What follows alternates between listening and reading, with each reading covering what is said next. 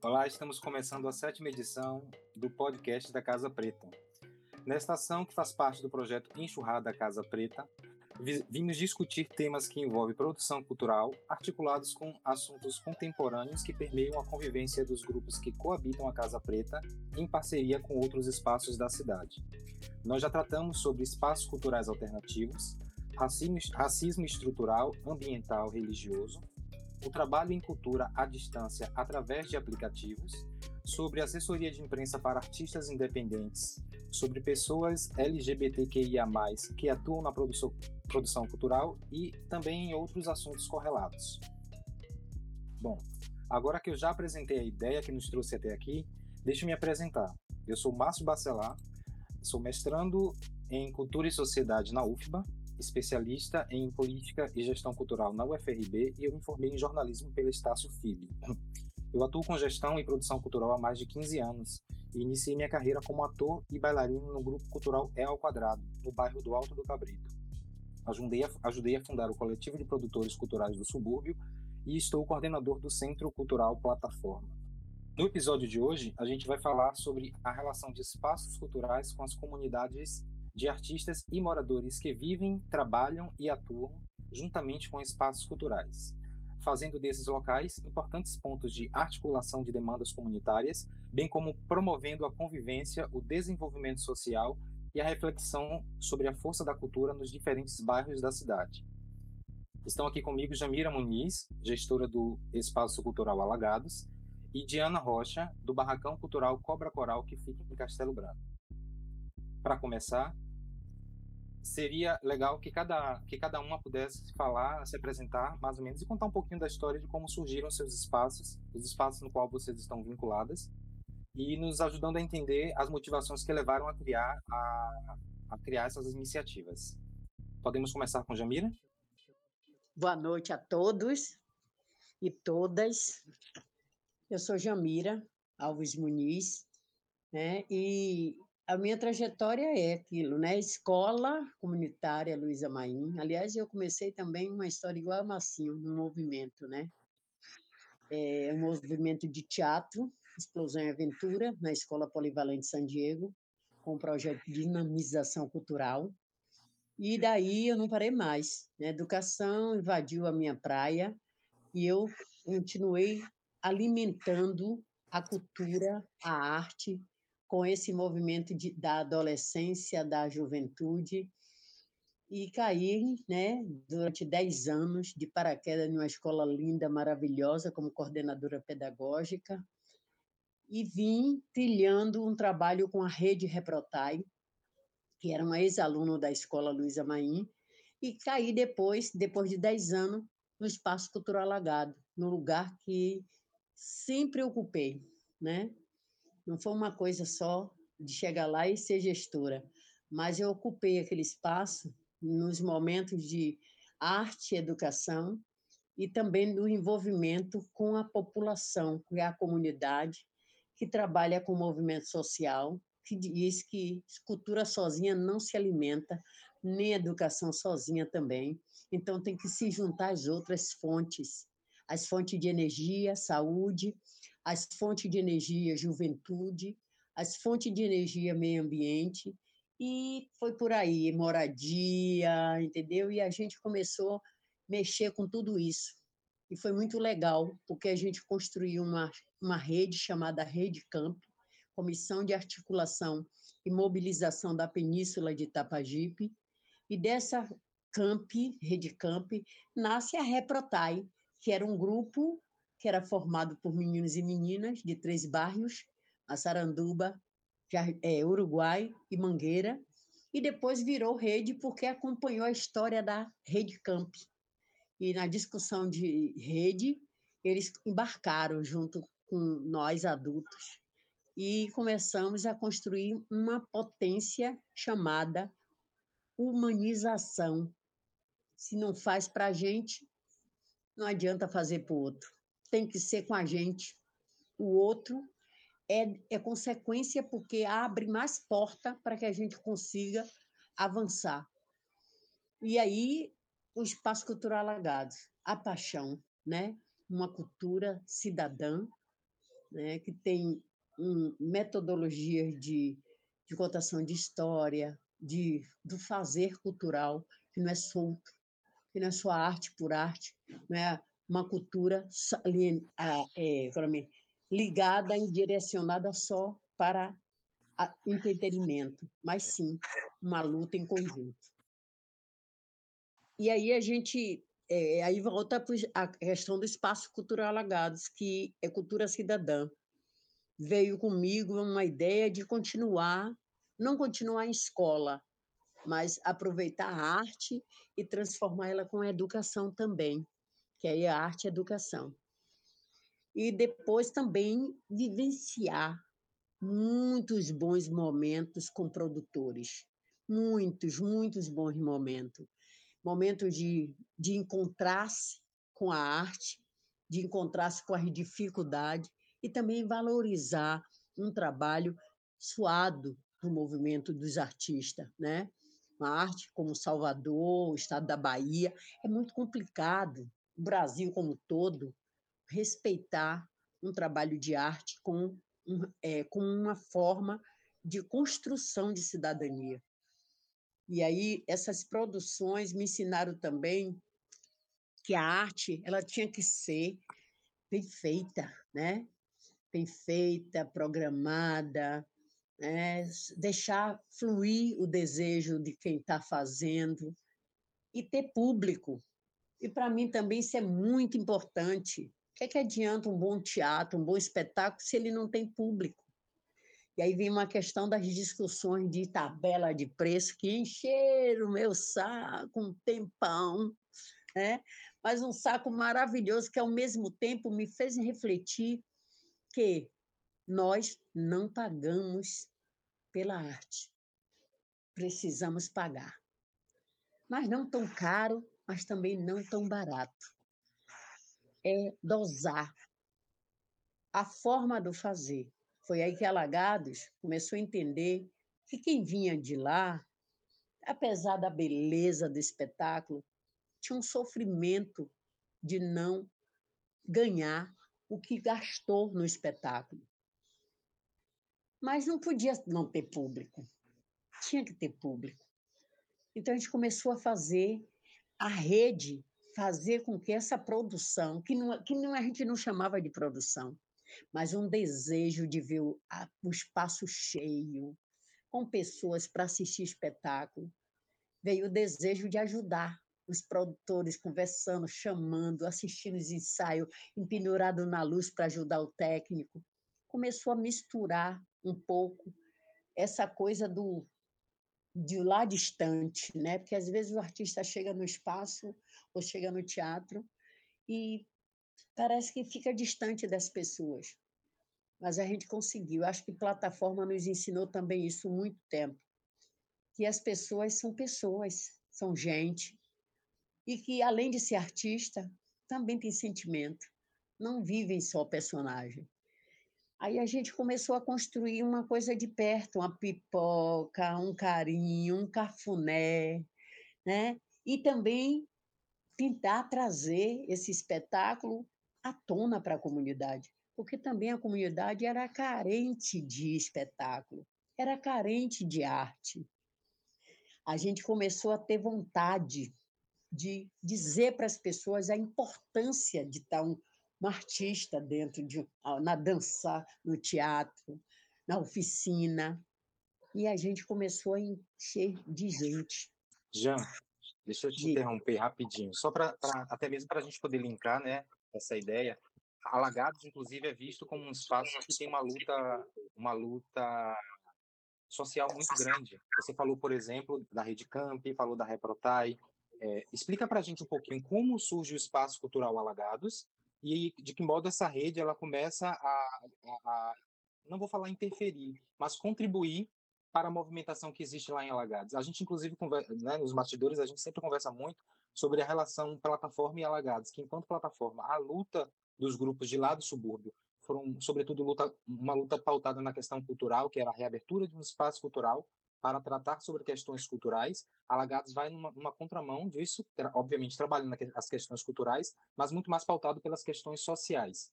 Você explica um pouquinho para a gente mais ou menos como é isso? Na verdade, quando surge o Cine Teatro, ele surge de uma, é, uma luta também cultural, né? E, ao mesmo tempo, de uma ocupação que começou a aparecer no final de linha do bairro do Uruguai. A primeira ocupação se discutia, não se discutia em cultura, mas se fazia cultura. Se fazia arte, tinha grupos culturais, tinha movimento de, de arte. E aí, quando a gente começou a entender, que naquele momento, a segunda ocupação, a gente começou a entender que não era moradia e sim habitabilidade, aí não houve outra conversa. A cultura tinha que entrar, porque faltava um espaço para os grupos culturais ensaiar, apresentar, sabe? A gente usava as praças. E a necessidade de ter um espaço foi crescendo muito dentro da gente. E falar de habitabilidade é saúde, educação, transporte, cultura. Posto de saúde tinha que ter, mas também tinha que ter cultura. Ah, tem que ter policial. Será? Mas vamos ver. Para isso tudo existir, precisa de segurança pública. Então, foi nessa concepção que a gente construiu né, a ideia de que não podia, ou não podia existir teatro sem espaços. Cine Teatro nasceu com a proposta de um projeto de dinamização cultural, mas não rolou porque a Condé não sabia o que era cultura e queria misturar cultura com moradia. E a gente não queria. E a luta continuou.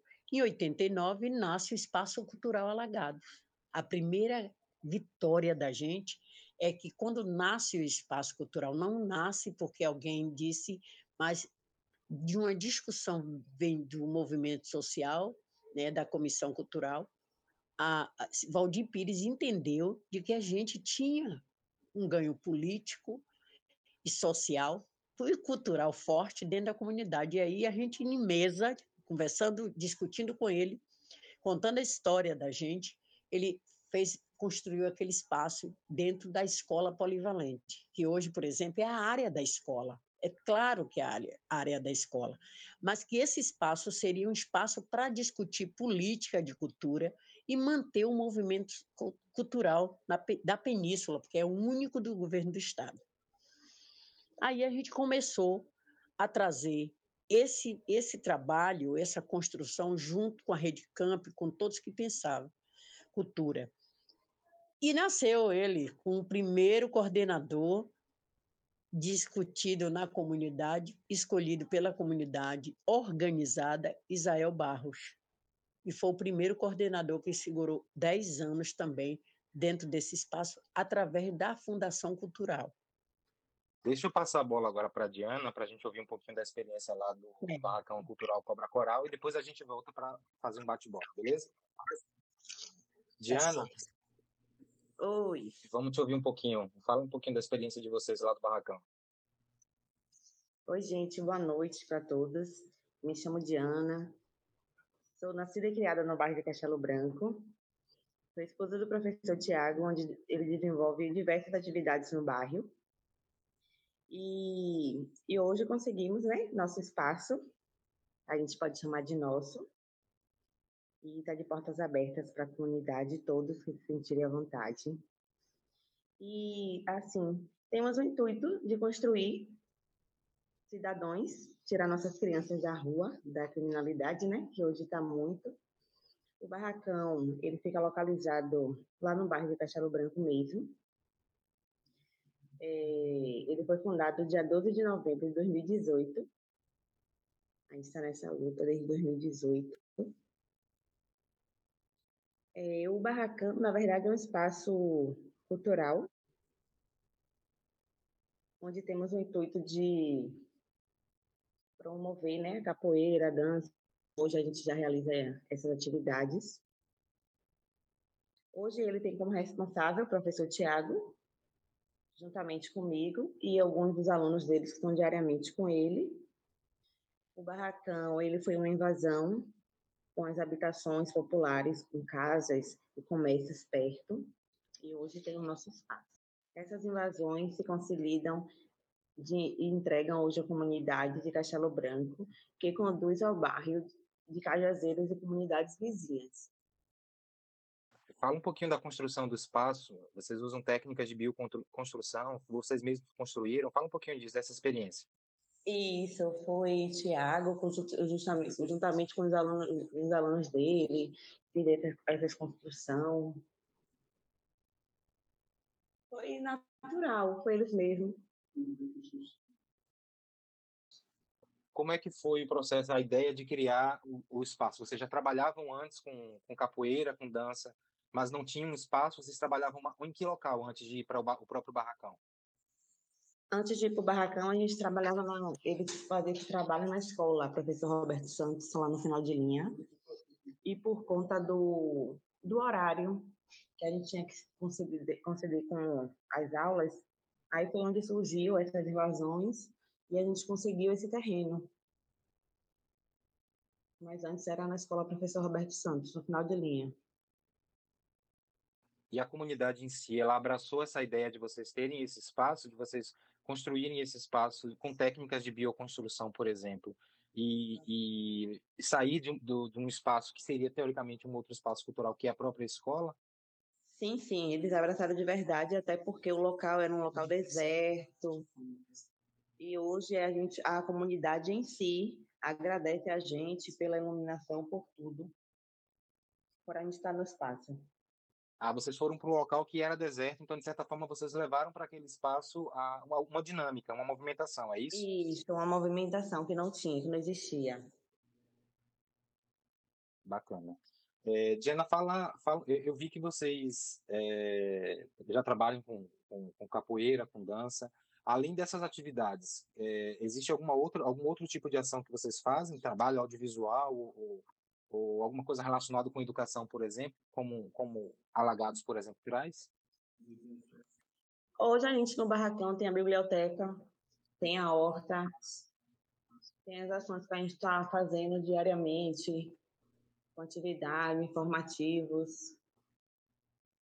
Quantas pessoas mais ou menos estão, estão atuando com vocês lá na, nesse espaço?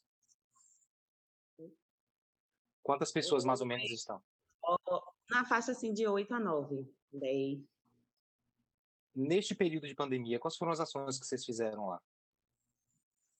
A gente está realizando um projeto do Sopão. Estamos fazendo algumas entregas de algumas cestas, realizamos o bazar solidário, né? Onde entregamos várias roupas, brinquedos, algumas coisas de cozinha.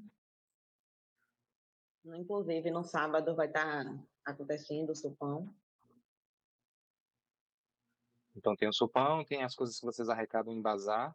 Vocês recebem doações? É, de que modo é que vocês organizam isso para poder doar para as famílias?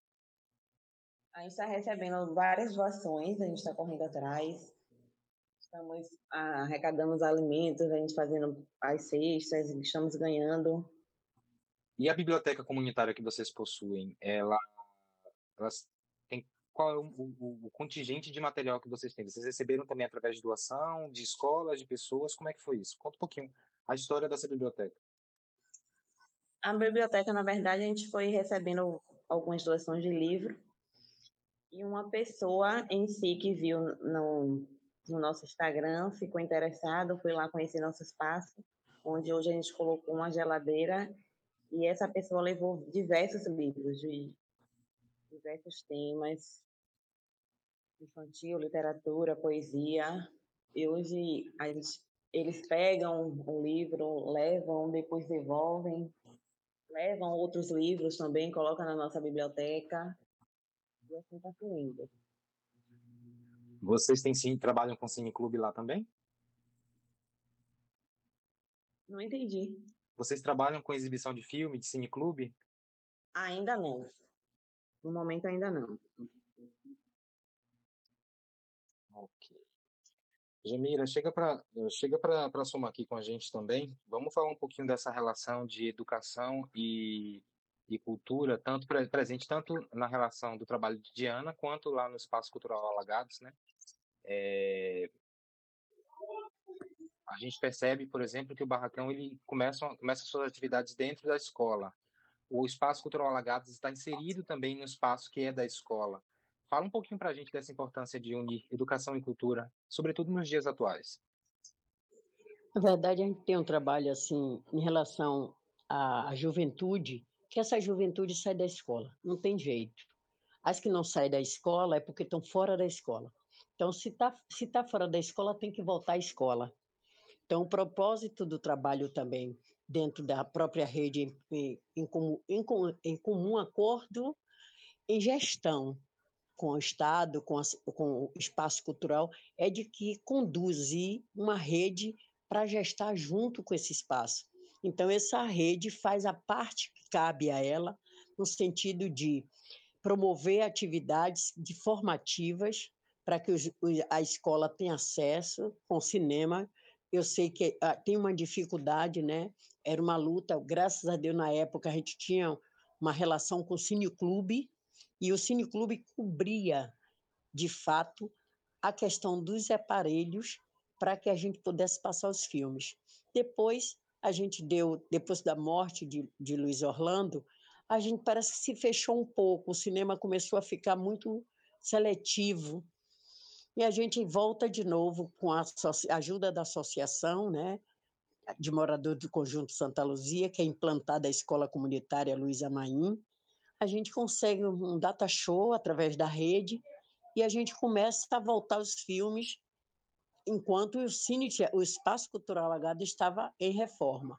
A gente voltou tudo, porque na época de Israel se tinha uma relação com a comunidade, com a escola, os alunos vinham para dentro da escola assistir filme, participar das oficinas, e a escola ela vinha com um trabalho que hoje comove saber que a escola está deixando a relação de poder isolado para esse poder coletivo, de tratar os meninos dentro de um espaço onde eles pudessem fazer né, esses intercâmbios da cultura com a própria educação. Então, o Polivalente San Diego é a escola prioritária do espaço. Por quê? Porque está dentro do espaço da escola.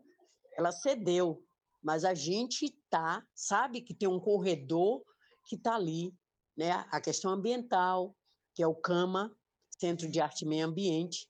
A gente tem a questão de reciclagem de garrafa PET e, e, e, e latas, né? E aí a gente tem um poder da, do meio ambiente ali dentro e uma rede que é de jovens que formam outros jovens e que constrói cidadania dentro de um espaço que trabalha com cultura cidadã. Então a gente juntou isso e alinhou a não só a, escola polivalente por acesso, ter, por estar perto, mas a gente busca outras escolas municipais, é, particulares, chamada Escola de Dona Maria, né? que a maioria das escolas particulares que é perto do bairro pobre, é escolas que são mulheres que decidem fazer uma escola para ganhar um dinheiro, porque gosta de educação. E também as escolas comunitárias, que primeiro pontapé inicial foi a Luísa Maim. Hoje a gente tem a escola de, eh, das mulheres das mulheres de, do Jardim Cruzeiro, a gente tem a outra lá do padre que é italiano, que é flor, flor de flor de mãe, né?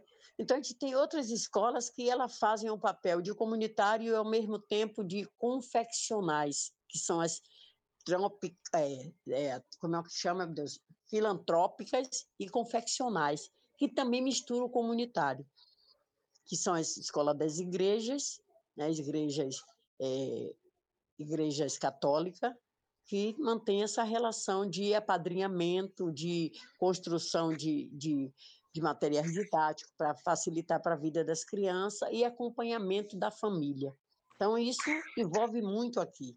Você falou de relação e eu queria chamar, a, trazer um outro ponto, que é justamente essa relação de espaços que já estão, de certa forma, uh, estruturados, né? já existem, já tem uma relação com a comunidade, com espaços novos. Né? É, eu queria ouvir agora, mais uma vez, de Ana, e soube que Tiago também está com ela agora, é, chamar Tiago para conversa aqui, bater um papo junto com a gente também, para entender, né? É, existe alguma relação, existe, a gente sabe que não existe um espaço cultural, digamos que pertencente a nenhum ente público ah, na região de Castelo Branco. mas nós temos escolas que, de certa forma, funcionam como, como espaços de, é, de fruição cultural também.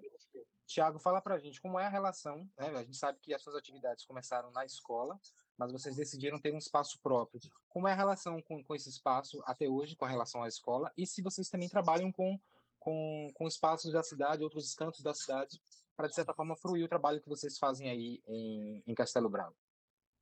É, boa noite a todos e a todas, licenças a todos, né? Então, primeiramente eu vou falar sobre a minha pessoa, que seria Tiago.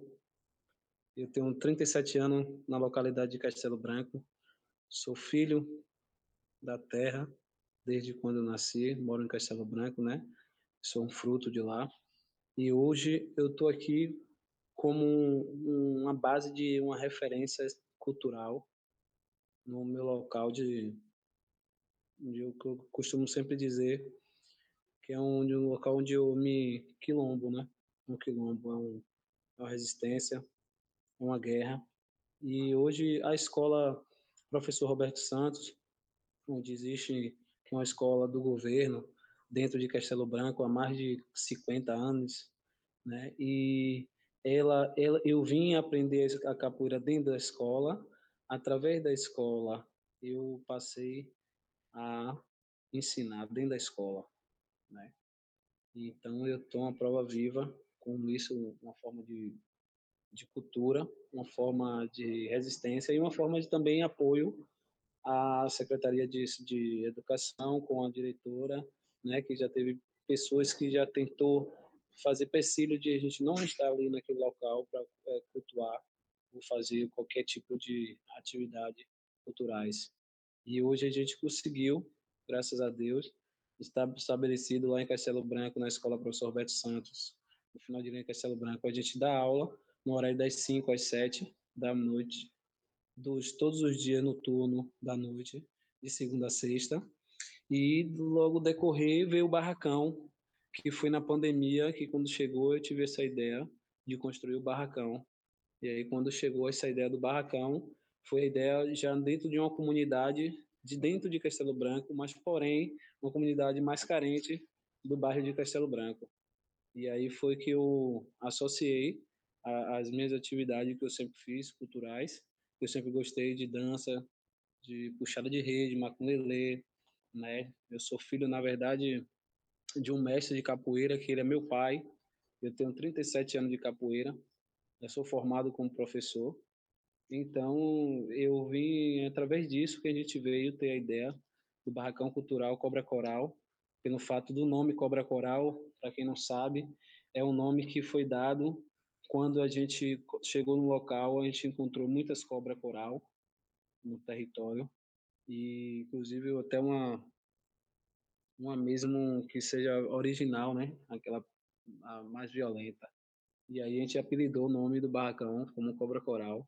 Justamente essa foi a ideia, barracão cultural. Por isso que a ideia é essa que a gente criou para poder ter dentro do bairro de Castelo Branco um espaço cultural que dentro de Castelo Branco não existe. É, aquela aquela construção e como sempre foi, falou que onde que começou, onde tudo começou foi no final de Castelo Branco e hoje a gente só tem expandido mesmo no barracão, né? Que é onde está tudo acontecendo. Você trouxe, você trouxe um ponto importante aí que eu queria inclusive destacar. Com certeza uhum. deve ser um ponto, um ponto que converge lá com Alagados, é, sobre a, relação mesmo, né? Você começou na, na, escola, voltou depois como professor. Eu trago como Isso. exemplo a minha relação no, no, próprio Centro Cultural Plataforma, vem da minha relação com o El Quadrado, que era um grupo que eu fazia parte, é, entrei para fazer teatro e dança só por fazer mesmo, e a partir disso eu consegui vis vislumbrar uma carreira, a partir de uma relação com um grupo de comunidade no bairro onde eu moro. É, Alagados uhum. com certeza deve ter esse tipo de experiência também. A própria Jamira começou fazendo teatro, talvez de modo comunitário, de modo despretensioso, e hoje é gestora do, do, do principal espaço da região. Então, é, mostrar de fato que, que espaços culturais como, como os nossos, né, espalhados pela periferia da cidade, traz estímulo. A gente percebe que as pessoas elas é, começam a, a ter os primeiros estímulos de fato nesses espaços e a partir daí elas começam a trilhar os seus próprios caminhos. Infelizmente, a gente já está chegando no nosso horário. Eu queria pedir a vocês a, as colocações finais, né? Explicando, falar, enfim, falar o que vocês quiserem falar nesses minutos finais para a gente poder finalizar esse bate-papo maravilhoso hoje. Podemos começar com você, Thiago, e com Dayana também? Pode sim, com certeza. É, para mim foi uma grande honra estar participando dessa reunião, desse, desse, dessa grande conversa, né, desse diálogo. Então eu fico grato conhecer todos vocês pessoalmente também. Quero dizer a vocês que, é, que vamos ter fé, né? Fé em Deus, que tudo vai se normalizar para a gente poder ter força e caminhar do jeito que a está indo caminhando, cada dia mais, mais forte. Espero contar com vocês. Barracão Cultural é uma porta de aberto para a cultura, né? Está tá aberto para qualquer tipo de, de ponto cultural. Então é isso. Aqui é Tiago. Um abraço a todos e um grande abraço aí. Beijo. Diana, fala uma coisa? Diana, Quer fazer alguma consideração, Diana? Nós estamos finalizando já. Oi, gente. Só quero pedir desculpa, na verdade, porque eu fiquei um pouco nervosa, nunca nem participei de nenhuma reunião. E, assim, só agradecer, né, pela oportunidade de estar com vocês. É isso mesmo. Obrigada. Jamira? Ô, Gil, que bom. É assim que a gente começa, filha, viu? A gente começa assim nervosa, mas a gente consegue falar depois, viu? Foi importante a sua fala. Eu vi, escutei muito e senti vontade muito de dizer para você e para Tiago que esse, essa, essa relação de rede com os espaços, independente de ser do Estado, do município, é importante, porque esses espaços, quem está nele, não é o Estado. O Estado está promovendo ele para a gente manter ele em redes, para trabalhar junto. Vocês estão começando, que maravilha, sabe? Conhecer o território é fundamental. É, ver quem são essas pessoas do território, melhor ainda. Então, assim, eu quero muito, né? Os meninos podem passar o meu contato, você pode vir aqui para conhecer o espaço. A gente está aberto para, sabe, dialogar e trocar e levar vá para lá e trazer para cá. Agora, infelizmente, a gente só pode ficar em live, né, com a pandemia. Mas, assim, o desejo é esse, da gente manter essas relações, porque é disso que a gente precisa mudar uma cidade cultural que a gente tem e a gente não consegue fazer nada. Né? E quando a gente consegue fazer uma coisa, vem o outro lá e não tira o dinheiro da gente. A gente precisa estar tá junto, entendeu? Verdade. Ah, e adorei conhecer você assim na live, né? Nem conheci direito, não, não vemos o rosto, porque tá uma, essas internet da vida não tá deixando nem a gente ficar se vendo, né? Porque fica definindo o tempo todo. Mas eu queria conhecer você, né? E digo para você, agradecer os meninos, esses anjinhos que eu amo. Vitor, que eu não vou esquecer, pode ir para onde for, não me interessa eu vou sempre pontuar, cheirar, dar cheiro, puxar a orelha, porque são meninos maravilhosos, entendeu? E Massinho, que é um amor de pessoa, que eu faço questão que ele seja desse grupo né, de espaços culturais, porque ele entende onde é que está o calo no pé da gente. Tá?